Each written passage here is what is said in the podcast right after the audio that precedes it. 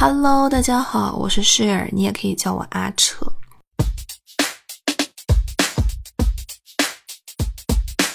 Well，实在是抱歉哈，禁止拉扯断更了这么久。嗯，因为我自己也在困惑单人的播客节目内容到底该何去何从。其实我还挺困扰的。今天的缘分所致，你又点进了我的节目。其实这都是因为流量的关系，所以我今天就很想聊一下流量这件事情。很多人认识我，可能都绕不开流量这件事。比如说，你可能关注了我的微博，可能是关注了我的公众号，或者是被首页的呃播客推荐给骗进来了，这些都是流量哈。所以，作为一个市场营销人呢，我的工作、我的主业、副业，其实也一直都和流量息息相关。我们今天就来聊一聊这个事情吧。我念书的时候有一个学姐，她的专业是 Visual Art，她的毕业设计呢就是讨论社交媒体会如何改变人对自己的认知。她给我展示过自己毕设的雏形，但是我最后没有看过这个作品的成品。很多年过去了，我发现我可能活成了学姐的毕业设计作品本身。我好像一直都在身体力行地试验着社交媒体和自我认知之间的拉扯。我刚开始玩微博的时候是二零一二年，有些朋友和我从那个时候就互关到了现在，我们之间成为了现实中认识的朋友，甚至成为了同事，都是一些非常美妙的缘分。后来到了二零一六年的时候，我因为工作压力太大，就开始疯狂辱骂工作，然后就爆了很多条，就那种万转、十万转的都有，然后就开始涨关注，然后从那个时候开始，可能就变成了一个所谓的博主吧。嗯，我其实到现在都还蛮对这个身份有那么一丁丁点介意的。当别人介绍我说，哎，他是一个博主的时候，我就会在内心骂，我的内心就会有 OS，就说你才是博主呢，你全家都是博主。Anyway，其实，嗯，可能跟很多人想象的不一样，觉得啊，做博主可能要承受很多压力啊，怎么怎么样？其实我觉得压力是有，但是我的社交媒体的冲浪体验其实一直都挺好的。可能因为人以群分，物以类聚吧。我相信这个你这个人本身和你所产出的内容本身，其实它就是最好的一个筛选门槛。所以我真的在这十几年的这个冲浪过程当中，遇到了很多可爱的网友。当然，可能还有一个原因，就是我非常的擅长使用拉黑删除这个功能。我的黑名单里面现在可能躺着几千人吧。呃，最近在我的冲浪生活中呢，发生了两件非常非常温暖的事情。这两件事情让我觉得，哇哦，流量它也不是一无是处嘛，它还是有点用的。啊，就我也想跟你分享一下这两件非常令人欣喜的事情。第一件事情呢，发生在二二年底。当时我转发了微博上一个叫做“排队领药”的账号的博文，他们主要做的事情就是给农村的老人免费送药。其实转发的时候我没有抱太大的希望，因为我觉得农村老人，甚至是农村的很多人，他们都不上微博，看不见这个信息的，纯粹就属于赛博烧香的行为，转一转好了。结果过了几天呢，有一个网友，其实这个女孩也是我现实中认识的人，然后她联系了我，她跟我说她在河南的农村驻村，十二月中旬全国大规模感染的那几天，他们村里的老人一颗药都买不到。哦，她看到我转发的微博后，就给排队领药这个账号发了信息，然后没有想到他们真的寄出了很多退烧药到这个村子，帮助他们度过了第一波最困难的时候。她和我说这件事情的时候，我真的特别惊讶。因为我真的每一次都惊讶于这种来自互联网上的很虚拟的链接，它居然真的能够在现实的生活中产生一些影响。我真的就觉得，哇，这个时候就会觉得互联网还是蛮值得的嘛。另一件事情呢，要从二二年的夏天说起。我有一个网友，我跟他后面也见面了，他叫雪娇。他毕业后呢，参加美丽中国的项目，来了云南支教。她是一个很喜欢摄影的女孩，然后也把这份热爱和自己的这个支教工作很好的结合在一起。她到了云南之后呢，就开始负责一个叫做“流浪的眼睛”的摄影的项目。啊，这个项目其实就是让孩子们去拍照。然后，其实这个时候你就会发现，影像创作在孩子们的手中散发出了超乎想象的质朴可爱的魅力。然后当时他找到我是因为他们的相机需求出现了很大的缺口，很多学生非常的想参与这个项目，然后但是苦于他们的相机非常少，所以他们就只能控制人数。然后雪娇就找到我，我帮他发了一条微博，把整个项目的来龙去脉说清楚了，还附上了很多学生拍的照片，就非常非常的可爱动人。我们当时是希望通过微博让更多的人知道这个项目，然后募集到更多的二手闲置相机，然后从而让更多的孩子有参与摄影的机会。当时雪娇跟我说的时候，有一段话非常打动我，然后这一段话我觉得就非常的高光，我也想跟你们分享一下。他说：“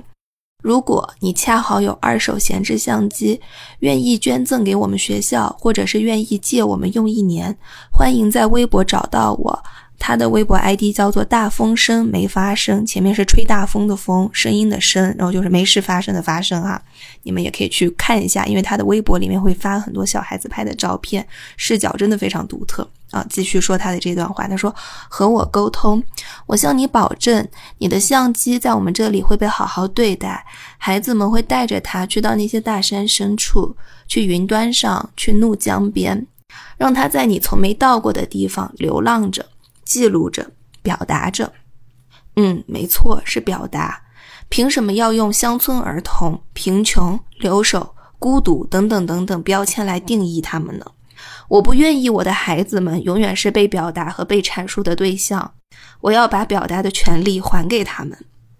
这条微博发出去后被转了两千多次，有很多人都给这个项目寄去了自己的相机。后来，雪娇他们学校的相机多到不仅足够自己用，还能够支援其他同样在开展这个“流浪的眼睛”的摄影项目的其他学校，就是颇有一种啊富了的感觉。我本来以为这件事情呢到这里就结束了。前两天二月底的时候，雪娇给我写了一封信，手写信啊，就二零二三年了，还有人给你写手写信，这是一件多么了不得的事情。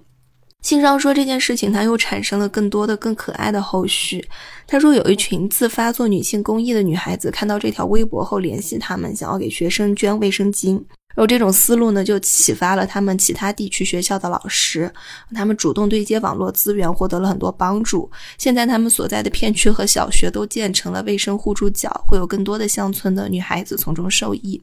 第二件事呢，是有一个做电子产品回收的平台注意到了这个关于相机的事情，然后他们之后呢，应该会尝试合作。如果成功的话，这将会给这个项目提供更多、更长期、更稳定的相机资源，这样就会比就是大家网友零敲碎打的捐赠会更稳定，也就更好一些。这两件事情呢，可能是我在整个的冲浪生涯中，我觉得我都会一直记得的非常可爱、非常高光的事情。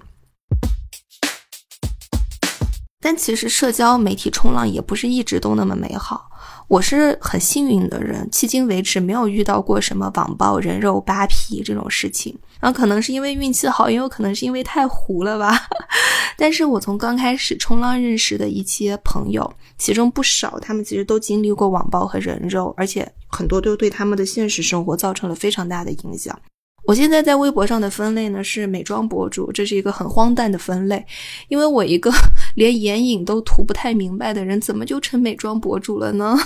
因为我刚上微博的时候，就十年前吧，和我互关的还有我关注的那些人，他们很多都是最早一批的美妆博主。微博当时可能分类也比较粗糙，他觉得人以群分，就把我也给划拉进美妆领域了。当时有几个互关的博主，美妆博主，他们一开始就是单纯的分享自己的化妆品，我买了什么用了，然后感觉怎么样，后来就有了一些关注。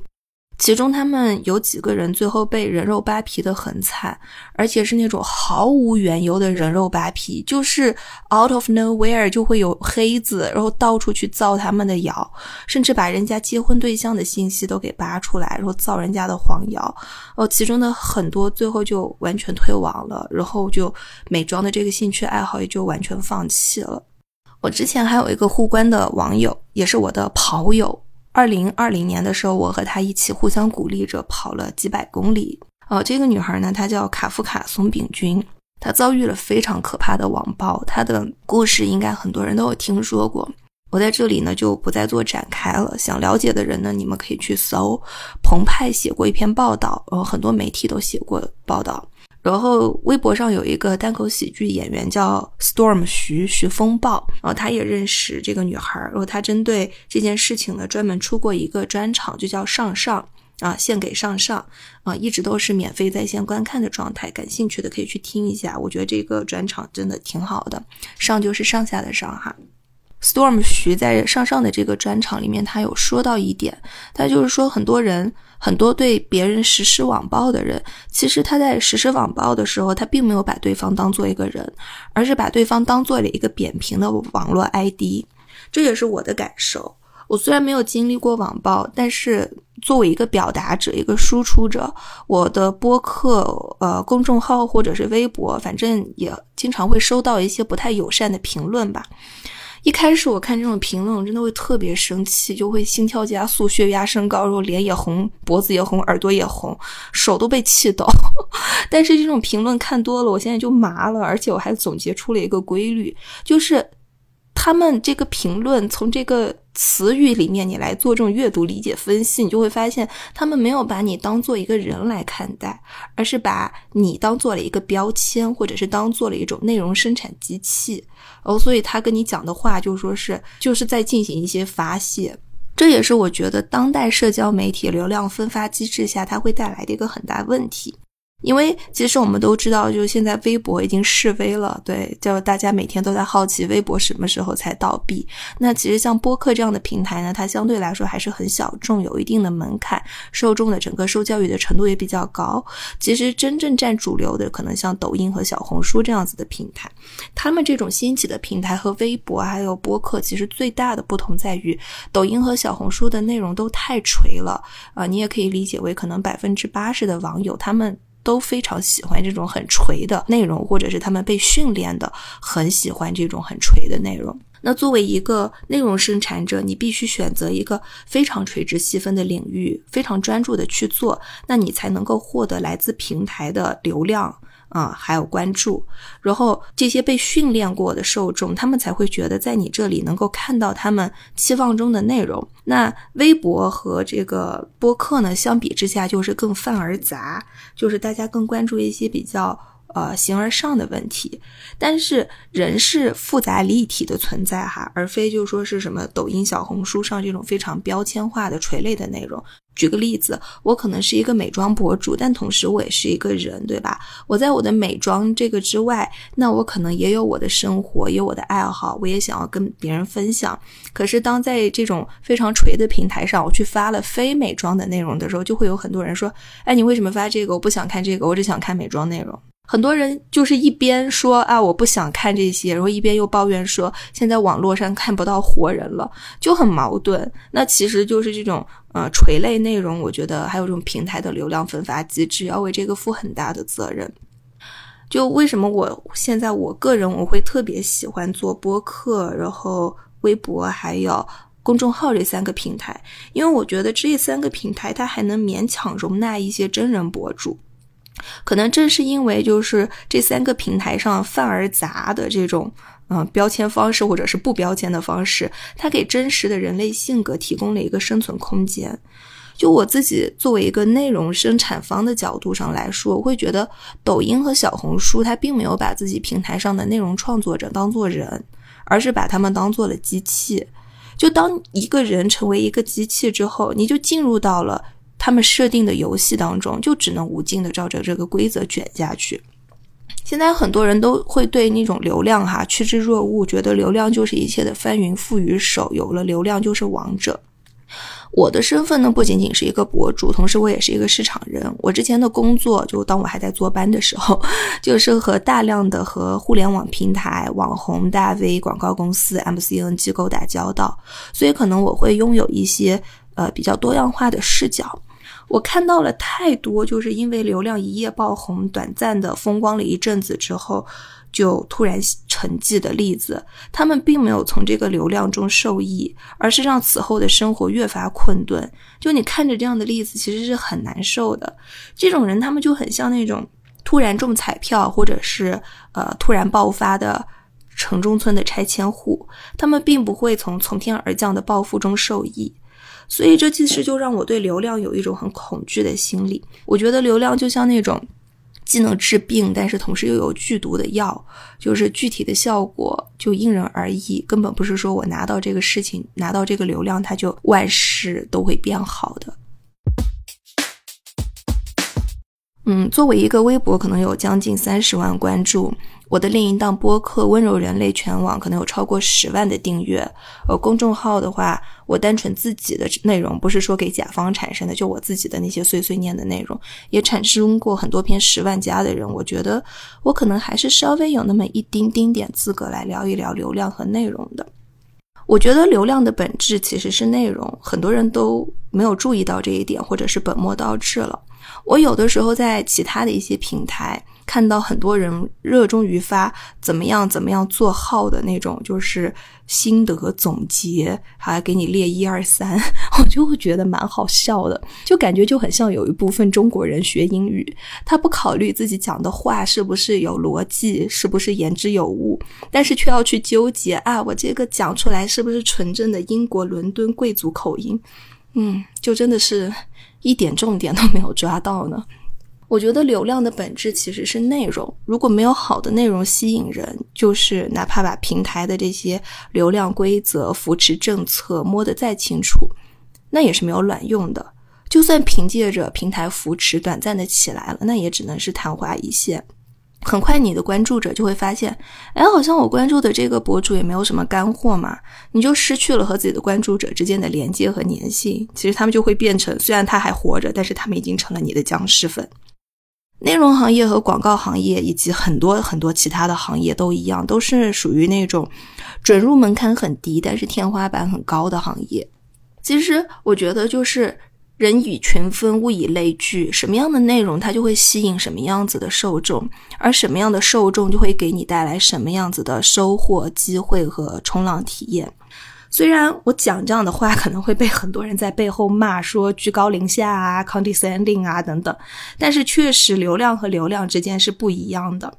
而且这个互联网上他们经常爱说啊，粉丝质量、流量质量、流量的质量什么的，我觉得所谓的这种。高质量的流量和他们特别看重的所谓的高质量的粉丝，其实往往都聚集在那些不把自己当流量，也不把关注者当流量的博主那里。因为社交媒体的本质，它还是人与人的交往，因为社交嘛，对不对？那在人与人的这个交往当中，我觉得其实只有真诚才能换来真诚，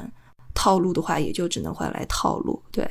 你做一个 bot 的话，那可能也就只能换来僵尸粉。我在北京的第一份工作，其实是在微博上拿到的。当时和我互关很久的一个女孩子，她负责这家公司美国区的公关，然后他们当时正在找一个中国区的公关，她觉得我很合适，然后就跟我讲了很多关于这家公司的故事，我被深深的吸引住。加上当时他们还给报销去北京面试的机票和住宿，啊，我就去了。我当时想着，那反正我就借着这个面试的机会，免费去北京玩一圈呗。结果没想到面试后，我就被我直属领导的个人魅力深深吸引，然后我觉得他们在做的事情也非常的有意思，然后就入职了。对，所以就我经常跟人说，我在微博上不仅能下载网友，还能下载工作，还能下载同事。啊，就微博对我来说就是用处可大了呢，就四舍五入比 Boss 直聘还好用。我还在微博上其实认识了很多志同道合的朋友，我觉得他给我打开了一个很全新的社交渠道，就更容易能够找到自己的同温层。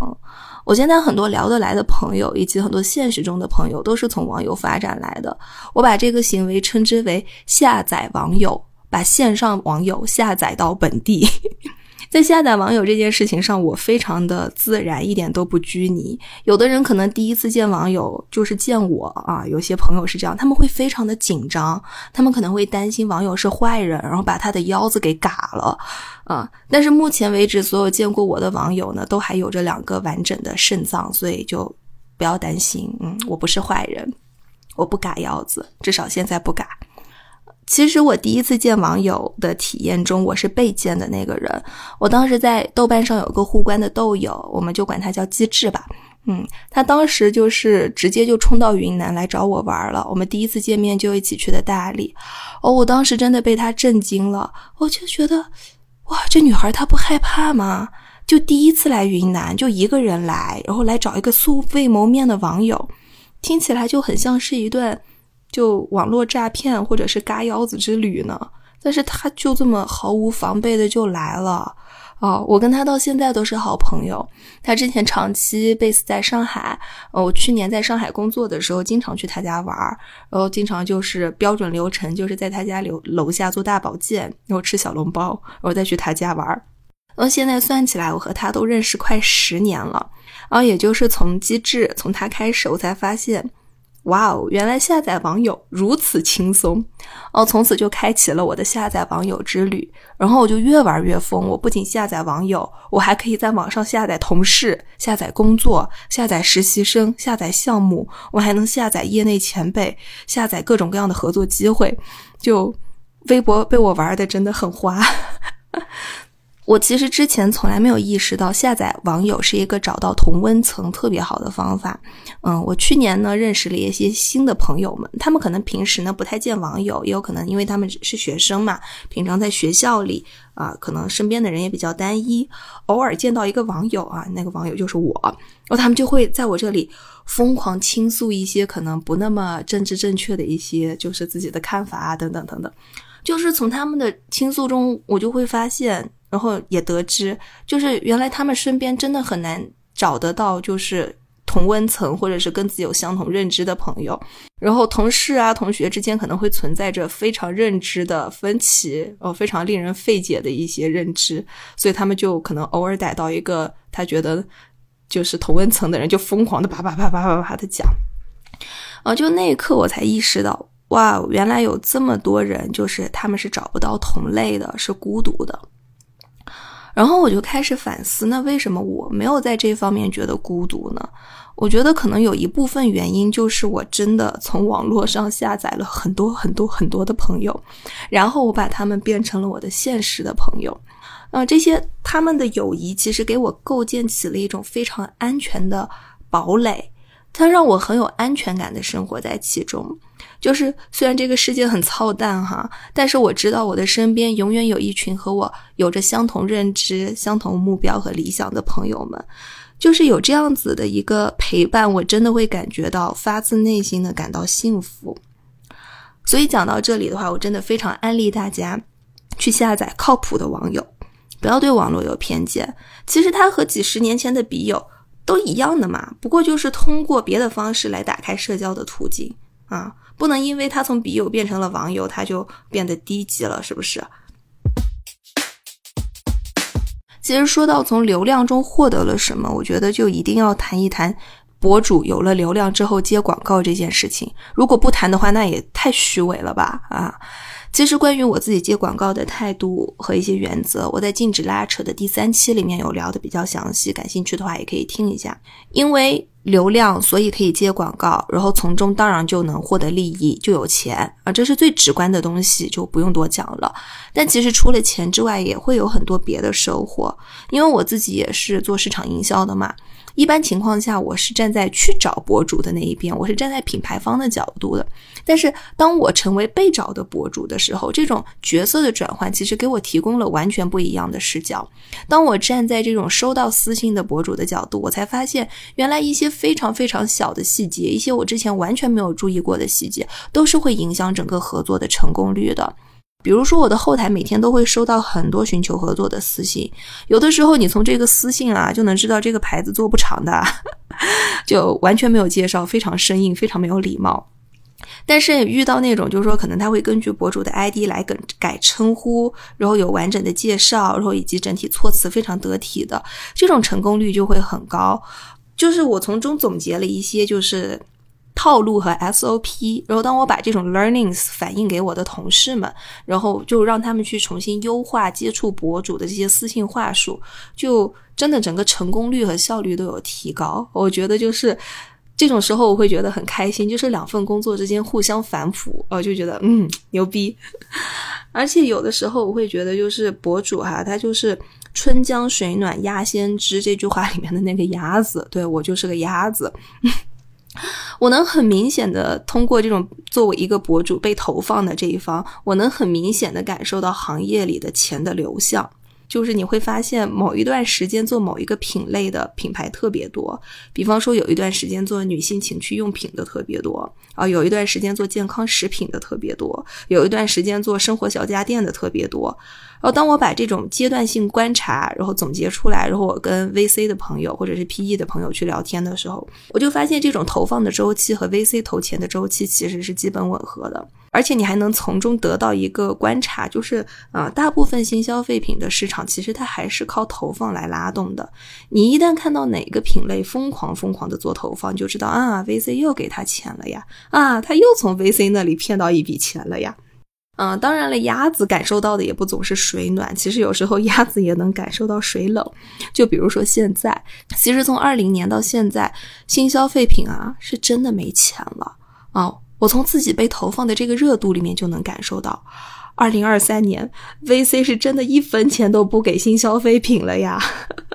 就是到了二二零年、二一年，其实都还是一个新消费品的一个非常高峰的阶段。二二年还好，可能在吃一些老本儿。到了二三年，哇哦，那真的就是嗯，很惨。其实除了钱之外，我觉得还会有一个收获，就是它会让我近距离的观察到一些创业者。嗯，有一个医美的那个品牌，他一直想找我合作，但是我一直还没有跟他们合作啊。虽然没有合作，但是我。就跟他们在这个过程当中，跟他们的团队和他们的老板都很熟了。我我非常非常欣赏他们的老板，我觉得他的身上和他的团队都透露出一种就是非常令人愉悦的那种奋发向上的劲儿。我跟他们团队的女孩子的每一次沟通，就是哪怕最后没有合作成，但是都非常的愉快啊。那个女老板本人也很励志，而且她的这个三观啊各方面也很正啊。我就觉得，我不知道她有没有比我大哈。就是可能人家比我还小呢年纪，但是，嗯，他至少在事业上啊、生活上还有各方面，我觉得都比我成熟很多。所以我还蛮爱看他微博的，有时候我就会觉得，就会给人感觉好像找到了一种女性的 role model。我觉得作为女性，就是找到自己可以去向他看齐的 role model，其实是一种很重要的事情啊。我觉得其实这些都是除了金钱的收获之外啊，也很宝贵的东西。我经常和人说，我觉得流量这个东西哈，它就像美貌。如果你只有流量，或者是只有美貌，那就是一文不值，甚至可能会变成灾难。但是如果在流量或者是美貌之上有其他的技能来叠加，啊，或者是和实际生活有更相关的一些内容来叠加，那就会变成很好的事情。就是我觉得流量它就像一个放大镜。如果有好的产品、好的内容和好的项目和运营来加持，其实它身上就会诞生出更多更好的事情。就像我前面说的，我其实特别害怕别人把我定义成一个博主，因为我觉得他是一个非常虚幻的身份。就你不知道一个博主是做什么的，是吧？就比方说啊，我是一个工程师，那大家知道你是做什么的；我是一个老师，大家知道你是做什么。那博主呢？博主是干什么的？尤其是生活方式博主，哇，这个定义就更虚幻了。我教人怎么生活，这听起来好像一个骗子啊。嗯，我从来其实就没有把这些，就是说是拥有的这些关注当做一个特别了不得的事情。我就是甚至特别反感把这种称作为流量，我觉得这特别特别的不尊重人啊。所以有时候你知道，我遇到那种很没有边界感、很不尊重人的评论，我就会很生气，因为我觉得尊重这个事情是双向的哦。我把他当人，他没有把我当人呢，那我也只能把他拉黑了啊。Anyway，回到本身的话题，就是我其实一直是觉得，就是当一个人周围他汇聚了如此多又真实又可爱的人类的时候，我一直是觉得可以用这些关注去助力一些可以在现实中产生影响的事情。就比方说像我之前跟你们分享的那两个很可爱的小故事一样，我觉得就我。自己的话，我从所谓的流量当中得到了很多机会，我得到了很多人的喜爱和善意，也得到了很多观察世界的角度，所以非常希望能够在有机会的时候，在很微小的这些事情上，我觉得都要去做一些力所能及的回报。虽然我自己不是很想承认博主这个身份，但是作为一个博主，他真的给我提供了很多观察世界的视角，而且我觉得他们也很有意思，值得将来跟大家一起分享。那今天的这一期呢，我觉得就先到这里，我们以后有机会再分享。我明天要出去玩啦，我，今天晚上赶着到凌晨两点四十五还在录节目。我也希望我在新的一年里面能够更加规律的产出一些内容，就具象一点说，就是更加规律的把禁止拉扯给跟起来吧。嗯，关于禁止拉扯，如果你也有一些更好的建议的话，也欢迎你在评论区或者是我的微博私信告诉我。那就暂时先这样，祝大家拥有开心的一天，拜拜。